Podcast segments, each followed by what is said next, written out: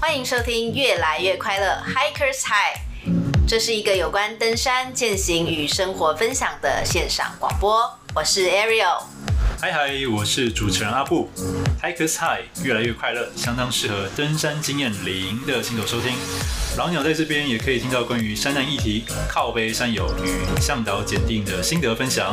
我们的主题很多元、很生活化，希望能以最轻松的方式陪你度过没有办法登山的日子。让我们在山下跟大家一起越来越快乐。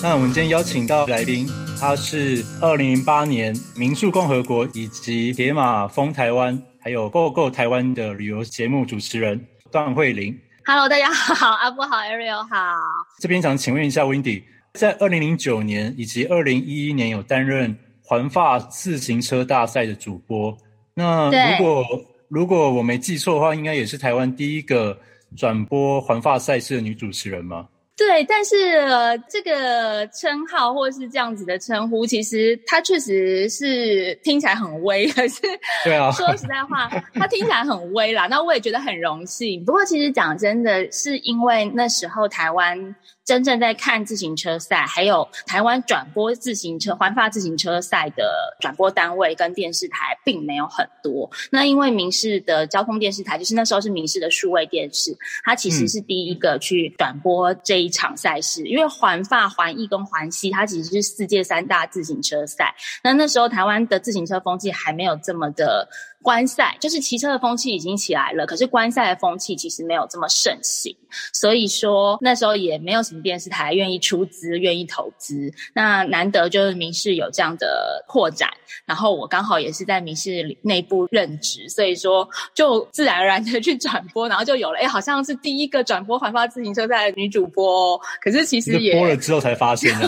对对，播了之后才知道，然后才说哇，有女生这样子。OK，这边我想。问一下，你大学是念什么科系的？那为什么你毕业后会有这么多有趣的身份，像是作家啊，然后三铁的运动员啊，然后同时也是 YouTuber 跟 Podcaster 旅游主持人？对，那你大学是念什么科系，导致你后面有这么多不同的这些身份？其实我大学念的科系跟这些完全都没有关系耶，我大学是念俄文系的。Strasovice，米尼亚萨布斯比尔达，就是我大学其实是念外国语文学系，但但我确实在大学的时候是对于传播的领域稍微有一点点涉猎，因为那时候我们正大有一个实习电台，学生实习电台叫正大之声，它其实是不止传院的学生，就是全校的各种科系的学生，你都可以去考，它每年会办一次招考，那考进去之后，你就可以参与广。播新闻、广播实作，甚至是广播电台的运行、行政方面的一些实习参与。那我那时候一刚开始是觉得，哎、嗯，这个我我其实从小就蛮常参加一些什么朗读比赛、演讲比赛的，所以我一刚开始是觉得这个声音的实习。我很想要去试试看，所以我就去考了。那考了也考上，所以就有在实习电台正大之声实习了三年。那也有做自己的广播节目等等之类。所以我觉得是因为这个机缘，我才开始对传播这个领域慢慢的比较稍微呃有一点认识，然后开始有一点兴趣。可是我那时候也没有觉得说，哎、嗯，我未来是一定要朝这个方向前进。我觉得我很多事情一切都是在摸索当中啦。就那时候对广播有兴趣，一刚开始是有点想要走广播界，后来毕业之后发现，就是哎，广播界好像就是会饿死，会吃不 饱，薪水薪水很低，而且你也不可能真的就是那么顺利的一进电台就当 DJ 或是当主持人。我好奇问一下，你说当广播会饿死，所以你当时的月薪大概是呃平均收入是几万块啊？哦，没有，就是如果你去当行政类型的话，就是广播电台的行政类型，哦、可能就是二到三万吧，因那个应该还算是可以养活自己。可是如果你是要做主持人，你要做 DJ 的话，它就是用时薪来计算的，就是说你今天一个小时，嗯、就是你的一节，或者是说你的一个节目，它的主持费是多少？那也许是一千五，也许两千这样子。可是你不可能。即便你是带状好了，你一个礼拜五天，你也不可能是一般上班族一整天的这个薪水反应，嗯、所以你一定还是要去做其他的事情。也就是因为这样，所以现在线上很多的广播主持人，他其实并不完全是全职的。他一定就是还有兼任做很多的工作。嗯、就变成说，当主持人或者当广播是可以当副业，但不能够当一个主业，除非说是孤家寡人一个人养一人保全家。如果是这种状态才有办法，不然的话，如果有结婚生子的话。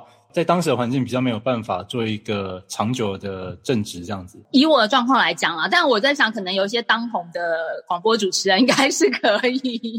但以我那时候刚毕业来讲的话，对我来说应该是不行，而且我也没有这个机会。一毕业就有当广播主持人的条件，对，所以后来就没有走入广播界。那没有走入广播界之后，我其实是往活动公司啊，还有一些行销类的工作去发展。但我蛮喜欢办活动的，因为我们那时候在实习电台其实也办了很多的活动，而且可能就是因为比较会讲话，所以在很多其他社团里面也常常会被推派到。类似像公关这样的角色去，所以就养成了很多对外谈合作啦，嗯、或者是说跟人接触沟通这样子的一些累积。那也因为这样。就我就觉得办活动很有意思，可以串起很多不同领域的人，所以我其实后来是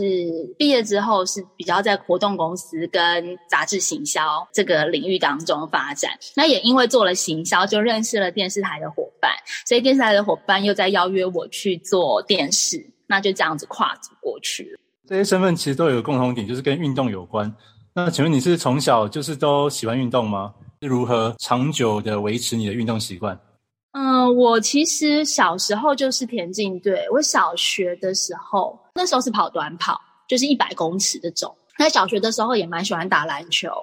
然后到了国中的时候，也都是持续有。参加像班上的篮球队啊这些，嗯，那到了高中，反正这个运动习惯就是小时候，我觉得，我觉得运动的人啊，如果你小时候有常常在锻炼体能的话，你其实骨骼就比较容易被打开，所以那时候就应该是骨骼有被打开过了。那但是在高中之后，但是到大学之后，真的就比较少运动。就停滞了，因为大学生大家都、哦、体育课，大学生大家的体育课都只是修学分而已吧，没有真的很认真。我大学的体育课还蛮认真的，就是有去修网初，就是网球初级。嗯、对，因为遇到的老师是国手级的，所以上课会上的蛮认真的。那诶 Ariel 你大学有修体育课吗？我们大学没有一定要修体育课，诶所以说我其实整个大学几乎都没有在运动。真假的？真的啊，因为我们没有一个体育课叫做必修，呃，反而是我有想要问 Windy 是说，像如果说你在大学的时候中断了运动这个行为，你后来又是怎么样恢复这个运动的习惯呢？嗯、呃，我那时候就是我大学中断，然后到了毕业开始工作之后也中断了好几年，因为我觉得好像开始上班，大家就是会比较。软烂一点，就一般上班族可能就会坐办公室比较容易怠惰。然后我是一直到二十五岁的时候，我那一年失恋了，就是蛮重的一个在感情上跌了一跤。然后我失恋就会很想要转移焦点，或者是很想做一些其他的事情。来疗愈自己，所以那那时候我有几个就是比较好的男生的朋友，他们刚好在一个连假的时候要去骑单车。那我还记得他们那时候的行程就是从台北骑到宜兰，走北宜，然后再从宜兰走那个滨海基隆那边再骑回台北。然后我那时候其实真的已经大概四。应该已经有五六年都没有运动了，可是我就不管，我就跟他们说，我想跟你们 一起去。然后他们一刚开始还说，呃，你平常有在骑车吗？我说我没有诶，我连脚踏车都没有。那个时候，你知道《练习曲》这部电影还没有上映，所以台湾其实在骑自行车的人也很少，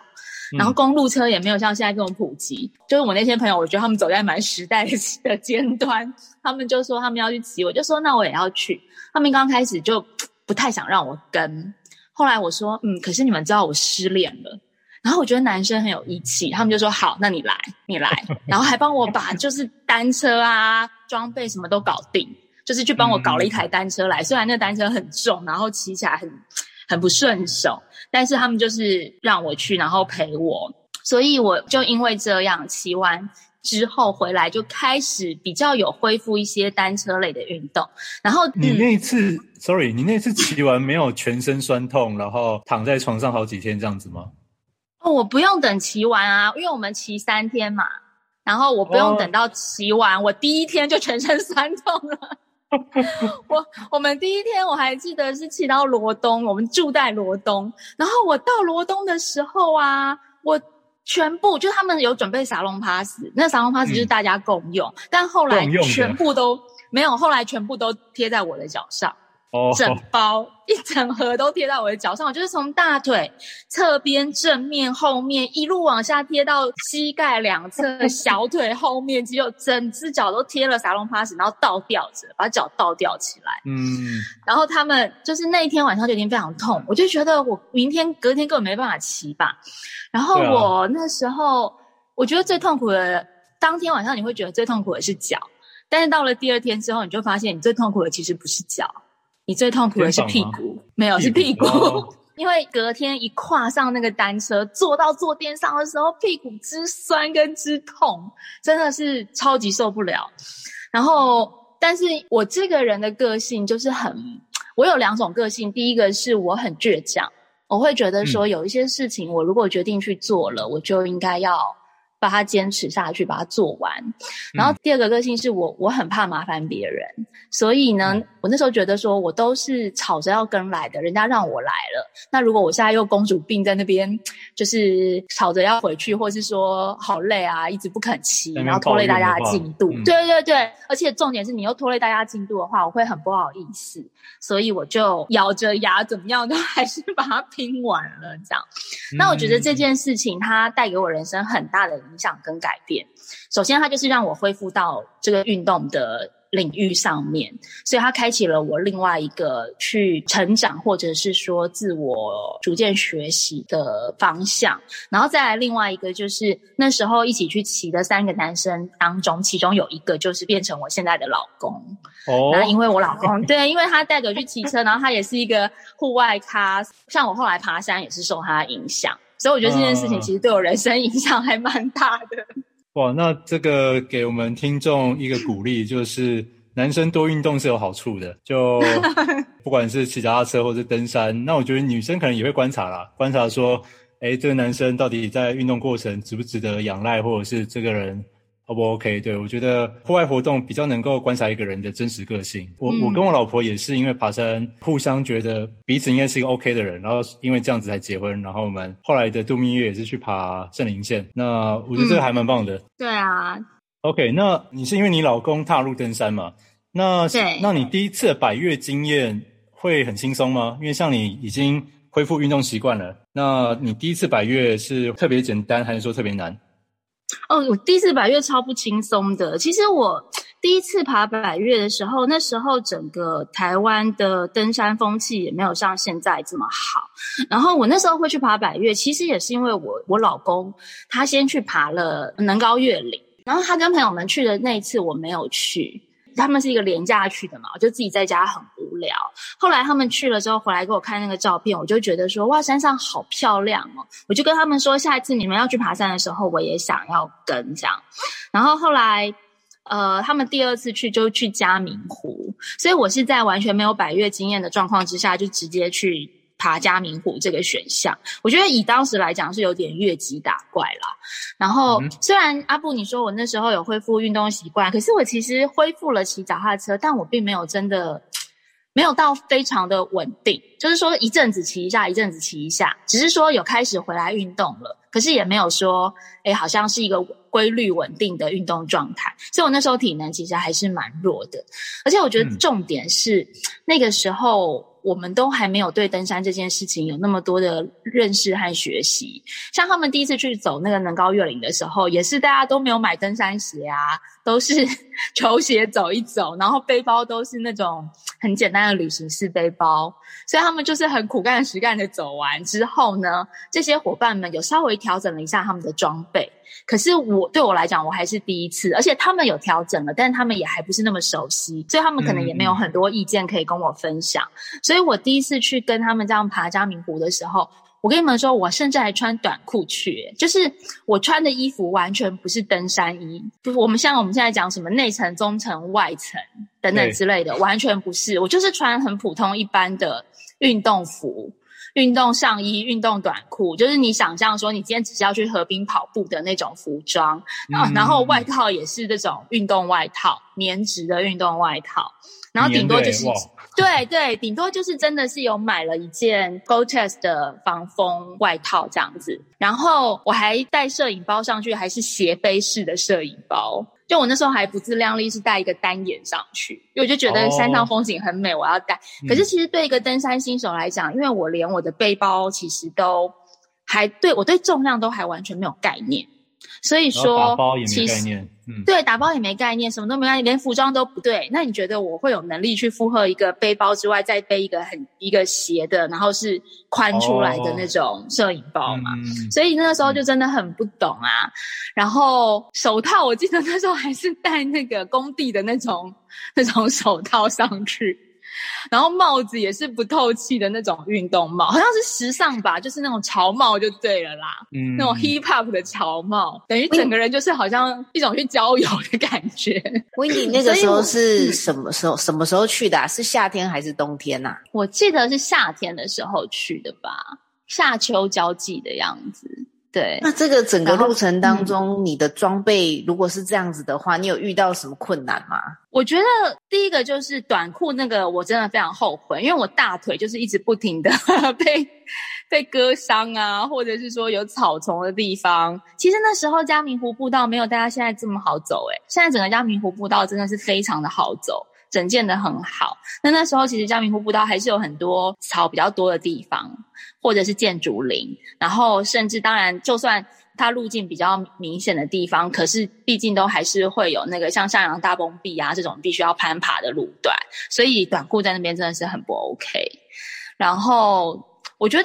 上衣衣着还好，但是帽子真的是让我觉得很不透气，很不通风。嗯，对。然后寒冷度倒是还好，因为那时候没有很冷，所以说不会觉得被冷到或是失温，这点是很幸运。可是我觉得比较我在整个过程当中遭遇到比较痛苦的地方，反而真的是体能。就是因为真的完全没有在这样子高海拔的经验，所以说对于就是你的呼吸和脚步应该要怎么样去调配，然后你应该要怎么配速，那甚至说你要怎么样去呃衡量你的整个旅程，你的体力要怎么样分配，我觉得这些事情我是完全没有概念的。所以说那一次并没有说身体出太大的状况，可是我是一个完全没有余力去帮大家分担事情的角色，所以我就简单来讲是一个拖油瓶。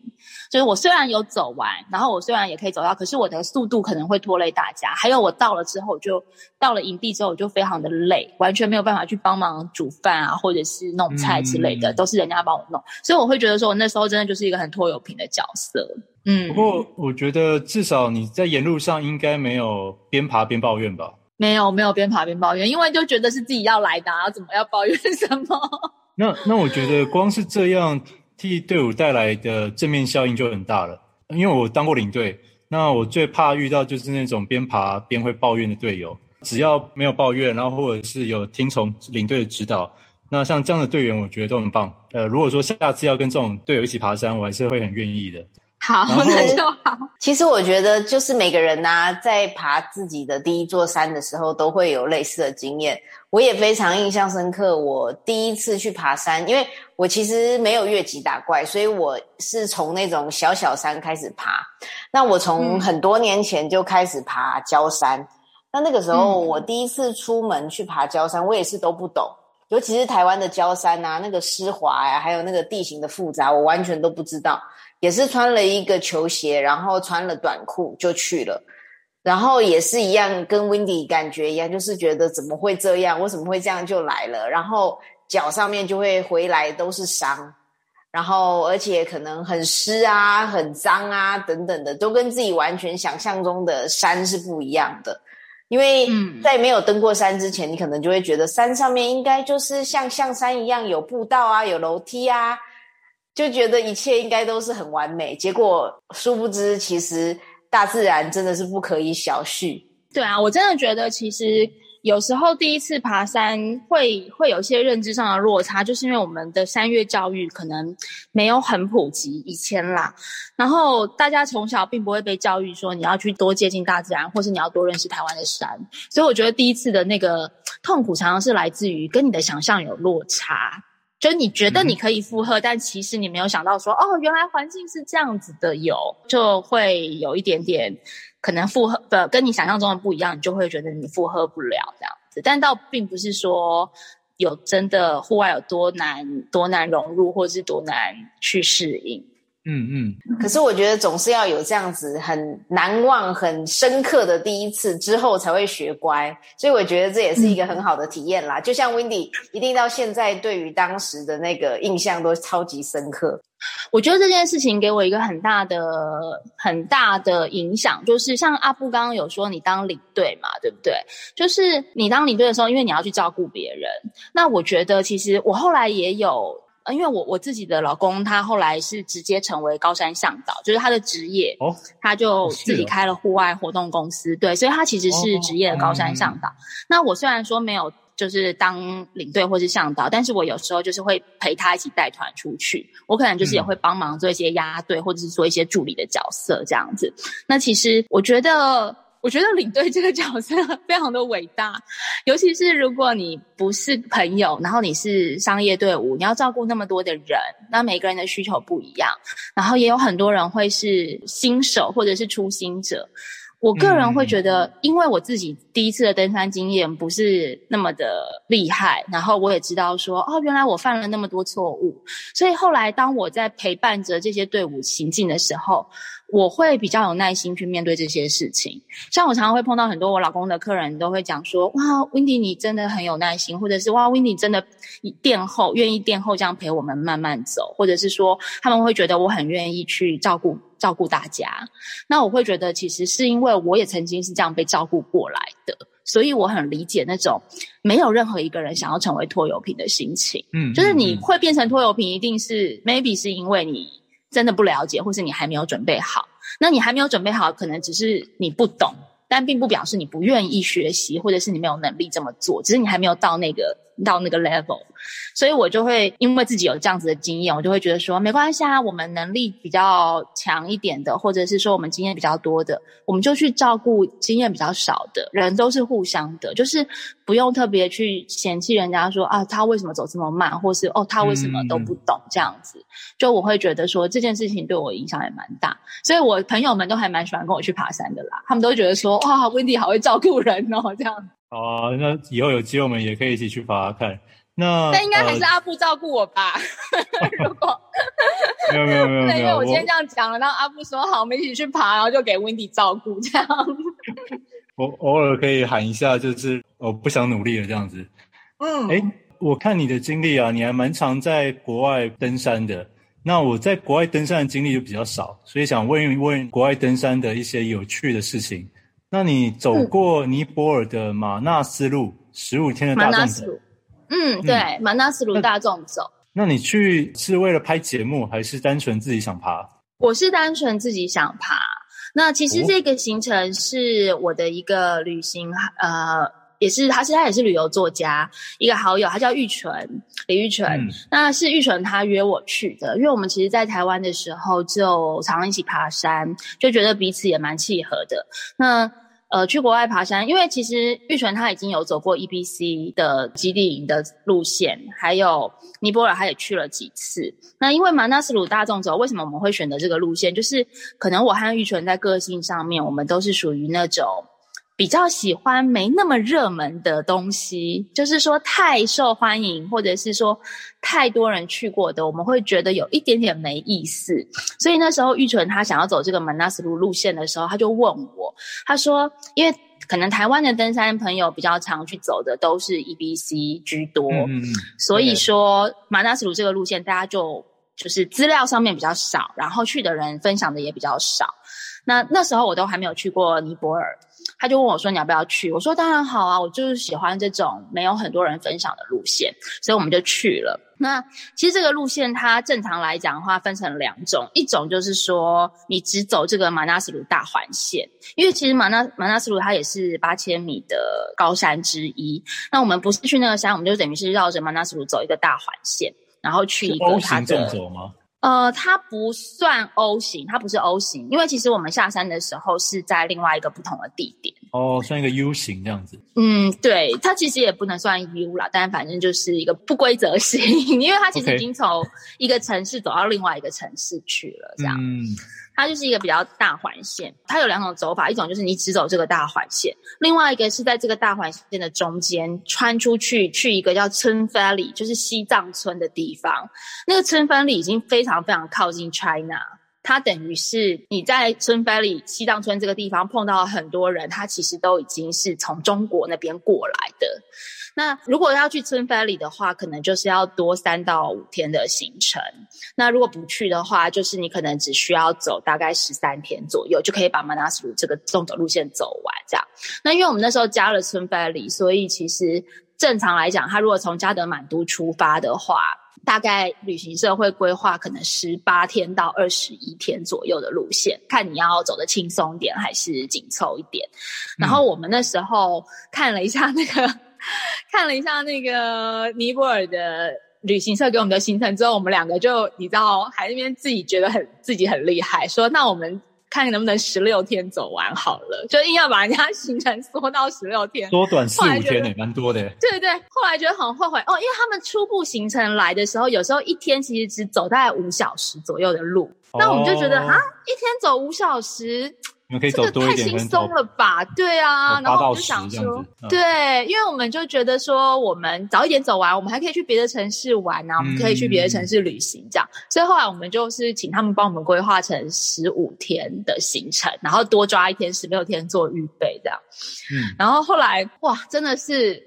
这个行程真的是走到有点痛不欲生，因为哎，你们嗯，十五天的话，每一天大概要走几个小时啊？大概八到十，我听起来感觉好像还好，不过可是不过你说走的很累嘛，因为海拔非常高的关系。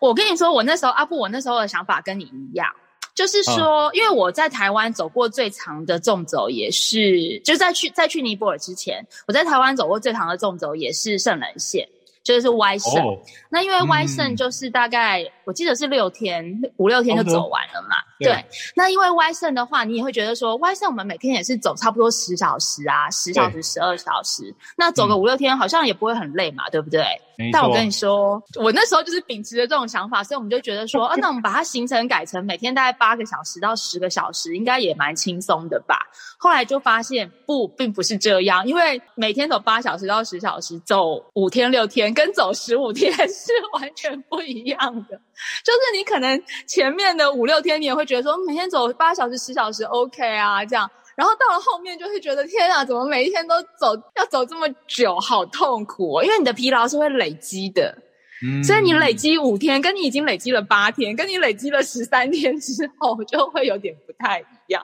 所以我们后来就觉得，哇，这每天走八到每天走十个小时左右，其实还蛮累的。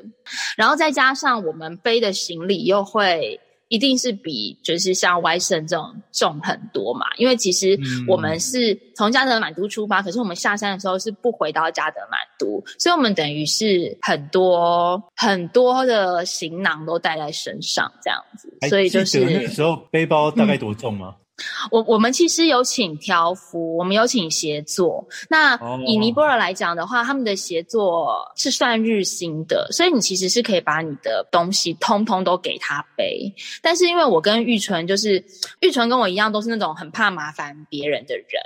然后我们都会觉得说，哎，挑夫看起来好辛苦哦，觉得他们的钱好难赚哦，哇，他们就是背这么。重才赚那么一点点，每天才赚多少钱？所以其实我们几乎大部分的东西都自己背。反正我忘记是分了一些什么东西出来给协作背，其他我们都自己背。所以我其实每天都还是有背大概十十三十四公斤在身上。那还蛮多的，就是在有请挑夫的情况下。那以后你们要请、啊、在台湾如果要请挑夫，再再跟我讲一下，我再过去赚个外快。对，OK，就很好赚这样。哦、而且我们，我觉得我们那次走的最痛苦的原因，除了刚刚讲的前面讲的这些之外，还有一个非常痛苦的原因是，你知道尼泊尔的那个天气，它其实是分热季、雨季跟干季。那大部分大家不管是去走 EBC 也好，或者是说去走好就是其他的山系也好，都是挑一定是挑干季去。那每年它的干季大概就是九月左右开始。但是我们去的那一年，就前年去的时候，不知道为什么，就反正全球气候已经开始异常了，所以我们去的第一天、第二天都还在下雨。然后那时候照理说干季应该要开始了，但我们出发的第一天就是一直下雨，所以我们一直在淋雨，每天都在淋雨。然后第一天、第二天，那个我们的向导就跟我们说啊，雨季已经快要过去了，明天就会是干季了，不要担心。然后第三天他说明天是干季。第四天还是下雨，第五天还是下雨，第六天还是下雨，到了第七天，你知道，我记得我们那时候到整整过了六天之后，第七天才开始出现一点点阳光，但是只有上午出现一点点。到了过了中午之后又开始下雨，然后向导就非常无奈跟我们说：“啊，我也不知道今年的天气怎么会这样。”但是我们每天都在淋雨，非常非常的痛苦。然后走在那个尼泊尔的路啊，就尼泊尔是一算比较贫穷一点的国家，他们根本没有钱去整修山路，所以他们的路都只要一下雨都非常非常的泥。所以我们每天回到那个山屋，就是入住到山屋的时候，我们所有的袜子、鞋子。不但是湿的，上面全部通都是一层泥，整个鞋底都是一层泥。所以在走的过程当中，除了爬山爬坡的辛苦之外，那个一直不停的打滑，跟一直不停的陷在泥里，然后要拔出来，是非常痛苦的一件事情。诶，那前 七天都下雨，你们有考虑过要撤退吗？我们其实是有。想很想要回家，但是又觉得，我觉得这个就是你没办法撤退的一个状态，因为你撤退也要这么多天啊，哦、你你你往前进也要这么多天，你撤退也要这么多天，而且我们前两天没有想要撤退，是因为我们每天都保持着一种今天就是雨季最后一天的心情在走啊，明天会更好这样子。对对对，我们每天都觉得今天苦日子已经过去了，明天因为向导每天都说干季要来了。再隔一天，他又说干季要来了，然后我就想说没有 干季怎么没有来？到底什么时候干季会来？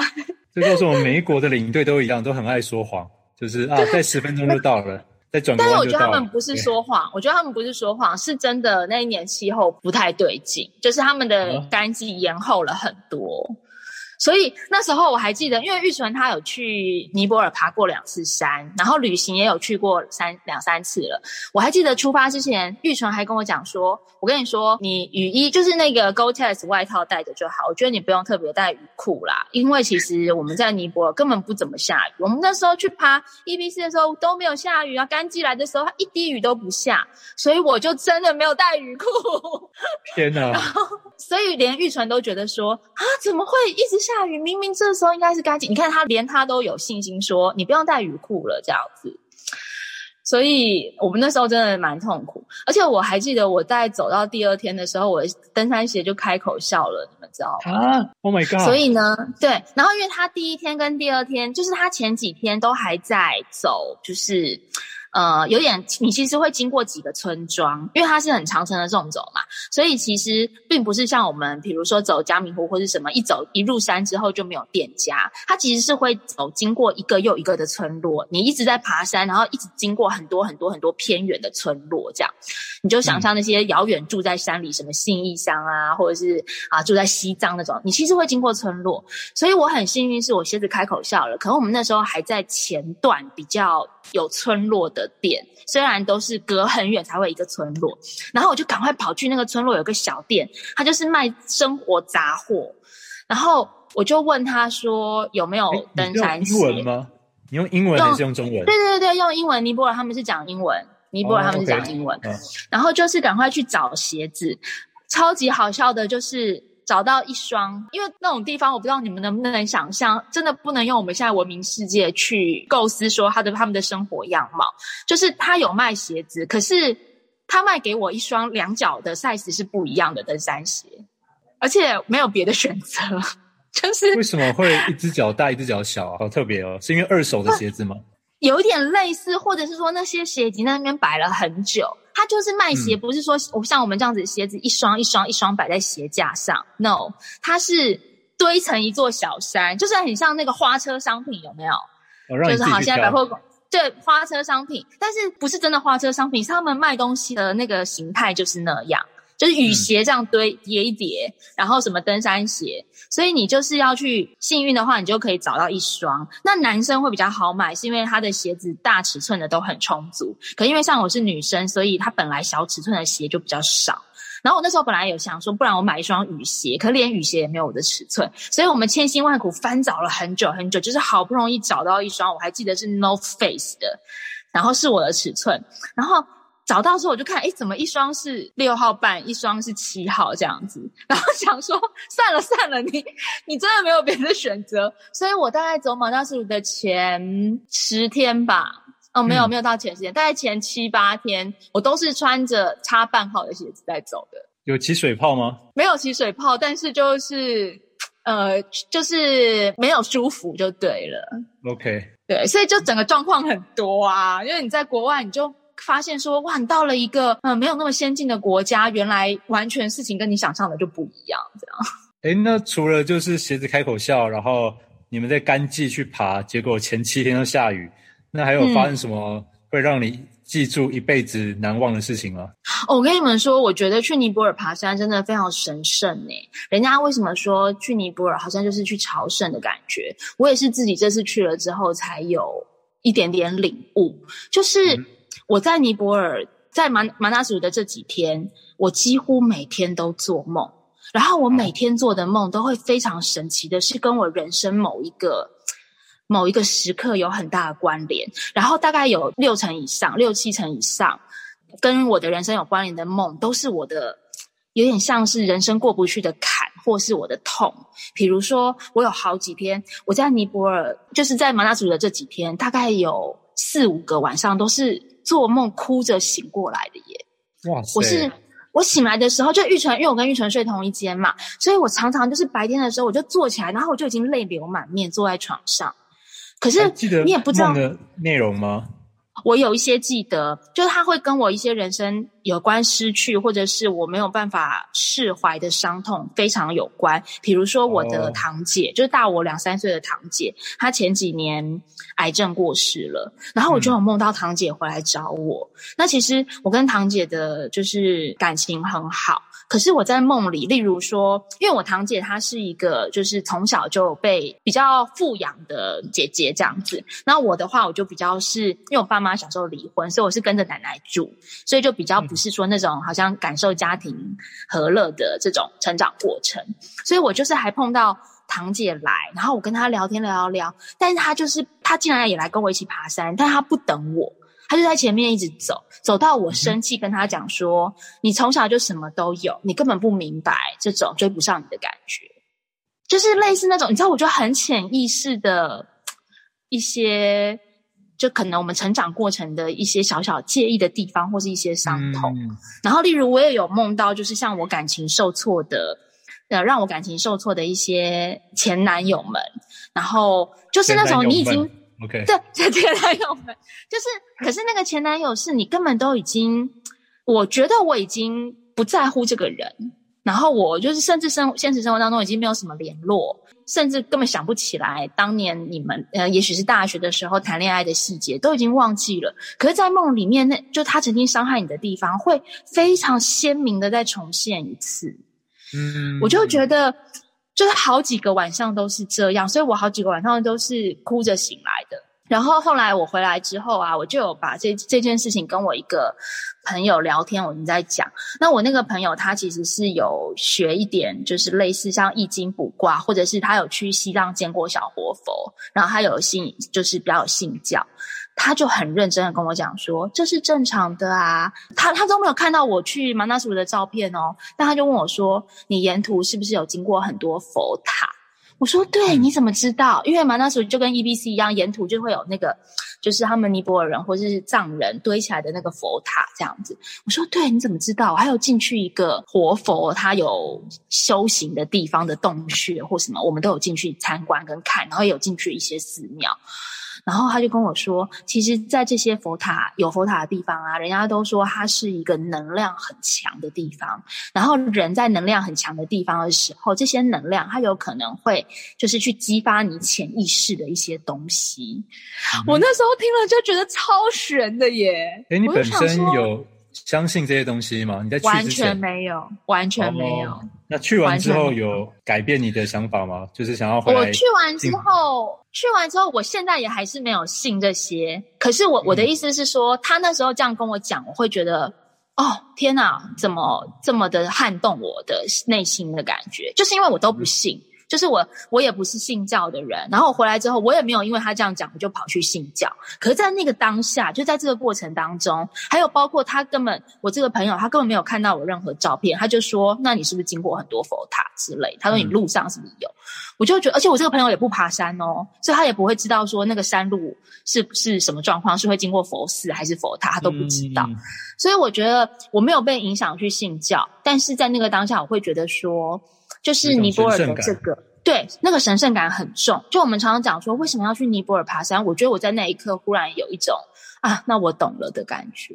台湾的百越有哪一段会让你有联想类似这种神圣感的感觉吗？我走台湾百越的时候，我会觉得，我会觉得很很美。我也会觉得说啊，能够在山里面行走是一件很神圣的事情，因为是山让我们进来，不是我们人可以去爬山，嗯、是山愿意让我们爬。我会有这种感觉，嗯、可是我真的从来不曾在爬台湾百越的时候，例如这样去做梦，或者是去醒思。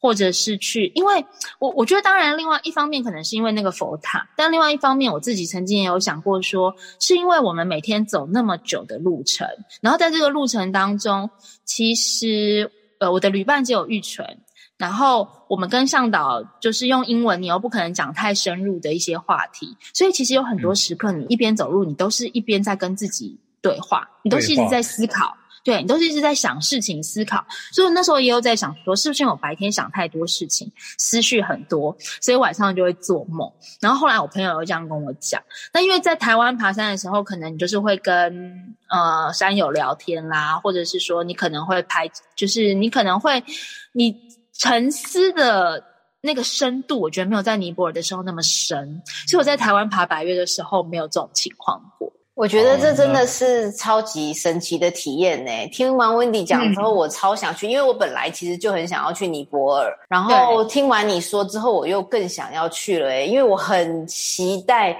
很希望自己能够有过这样子神奇的体验呢、欸。可能不知道是我慧根不够还是怎么样，因为常常有会听到人家说有这样子有点神奇的体验，但是我到目前为止都还没有这样子过。所以我听到你这样讲，我真的觉得。又让我更想去了。我觉得一定要去，因为我也是，就像我刚刚讲，我都没有信教，所以我在去之前，我也没有想过会是这样的。欸、我觉得真的是去了才知道。对，可是现在疫情很严重，尼泊尔不知道多久以后才能开。他现在是锁国，哎，所以说是现在，对啊，对啊，进出都没有办法。好吧，我们就期待那个疫情赶快过去，嗯、希望疫苗赶快普及。Windy，你最近有主持一个 podcast 的节目，叫做《运动人的人的 Pancake》，对，啊哈、uh。Huh. 那请问你们的频道主要在讲些什么内容？呃，其实它就顾名思义，都是在讲运动人的事情，运动的大小事，譬如说运动员他们的训练，然后运动人的专访，或者是一些运动补给啊，还有就是赛事的主办单位也会来介绍说，哎。举办赛事的这些辛苦之处，所以它其实就是运动很广泛的面向，我们都有涉猎，都可以来当成话题跟大家分享。那但我觉得它有一个很重要的宗旨，就是 “pancake” 这个词啊，它其实是也是因为疫情的关系，所以从欧美开始慢慢开始有这个词汇。它的字面解释 “pancake” 就是痛苦洞穴嘛。那其实。呃，因为欧美很多的运动员，他们在疫情开始之后，都会只在自家训练，没有办法出去训练，所以他们就会有类似像哈单车训练台啦、跑步机啦，或者是 P R X 啊、壶铃啊，就是会有一个自己的运动空间。那也许是在楼梯下方，也许是像欧美他们会在车库，或者会在地下室，就有点像一个洞穴一样，所以他们就把这个运动的领域叫做 Pancake。那我们那时候会觉得说。Pancave，它除了是你这个像洞穴一样的领域之外，我会觉得它也很像是运动人他们在训练过程那种，你只有自己跟自己在训练，很痛苦的一个内心的拉扯。所以我们后来就选了这个名称，所以有很呃很这个节目有很大的一个宗旨是说，希望大家可以去理解运动员他们在这个光鲜亮丽的。表面背后有多少的泪水，有多少的 pain，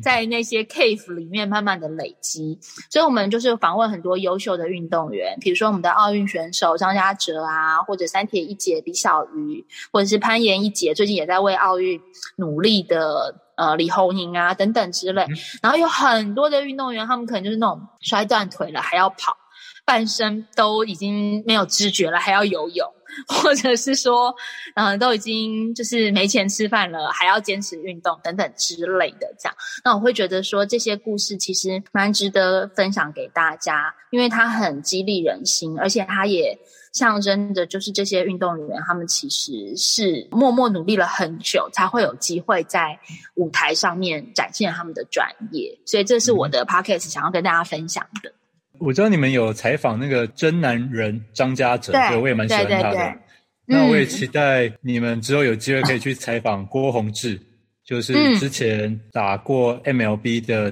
台湾左投手。对，嗯，那他也是动过很多手术，但也是每一次每一次都复健起来，继续上场比赛。对，也期待你们可以去采访我棒球的偶像郭泓志。嗯，希望有机会。Okay 那我们下一集呢，会探讨女生爬山会有哪些不方便的地方，那也会问问看，像你担任户外的主持人会有哪些有趣的经历。好，那我们今天的节目就先到这边告一段落喽，拜拜。嗯，拜拜。拜拜。